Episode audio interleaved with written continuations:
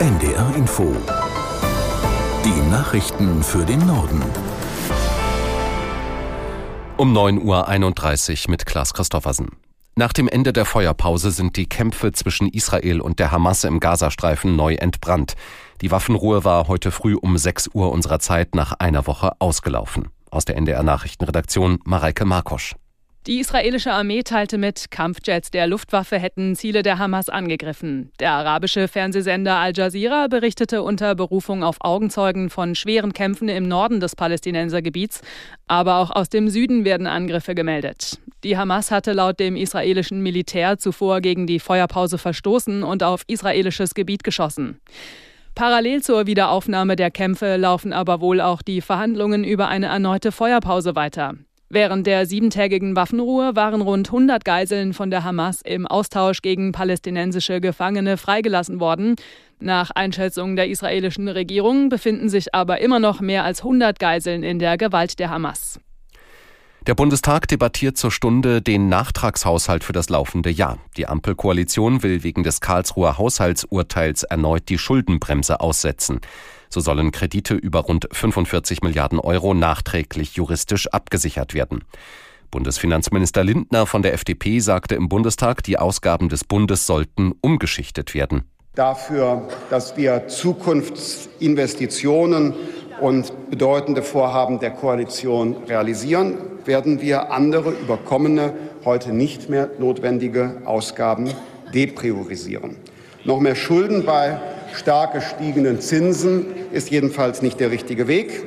Jeder Euro für Zinszahlungen baut keine Brücke in die Zukunft, finanziert kein Forschungslabor, verbessert nicht die Zukunftschancen der Kinder in unserem Land. Lieber geben wir Geld für die Zukunft aus als für Zinsen.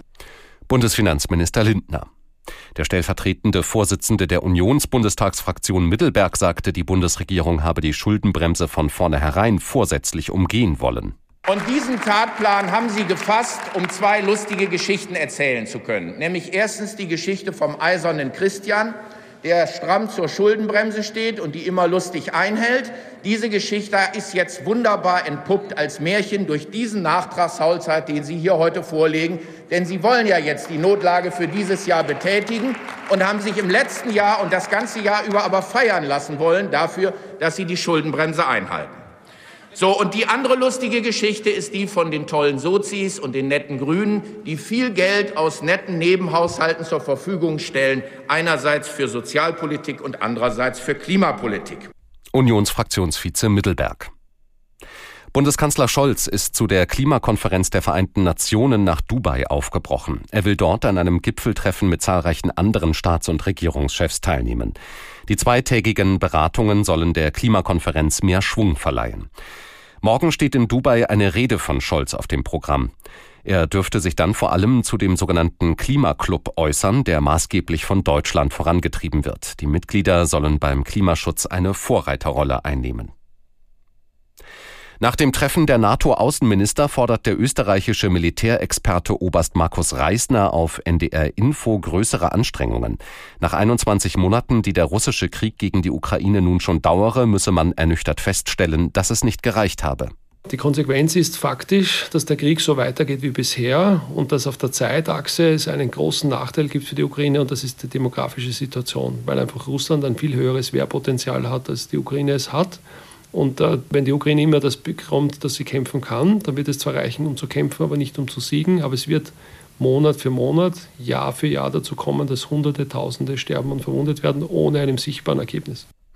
Das ganze Gespräch mit dem österreichischen Militärexperten Oberst Reisner läuft heute ab 18.05 Uhr auf NDR Info in der Sendung Streitkräfte und Strategien. In Niedersachsen ist ein Mann wegen Hinweisen auf Anschlagspläne in der Weihnachtszeit festgenommen worden.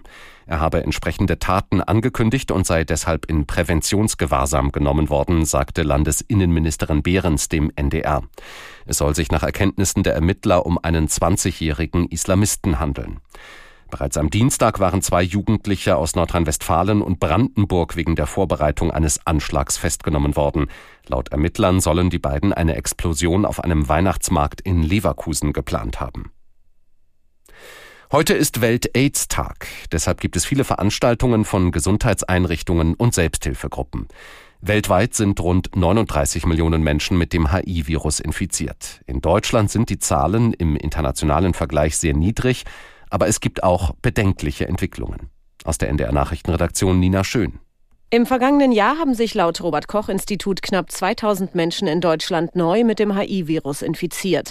Sorgen macht dem Institut die Entwicklung der Zahlen bei Heterosexuellen und bei Menschen, die Drogen spritzen. 27 Prozent der Ansteckungen sind bei heterosexuellen Kontakten passiert. Etwa jeder Fünfte hat sich beim Spritzen von Drogen angesteckt.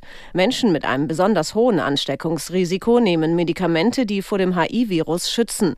Das sind aber fast nur homo- und bisexuelle Männer. Andere Gruppen nehmen nehmen solche Medikamente viel zu wenig, kritisiert das RKI und fordert mehr Aufklärung. Und das waren die Nachrichten.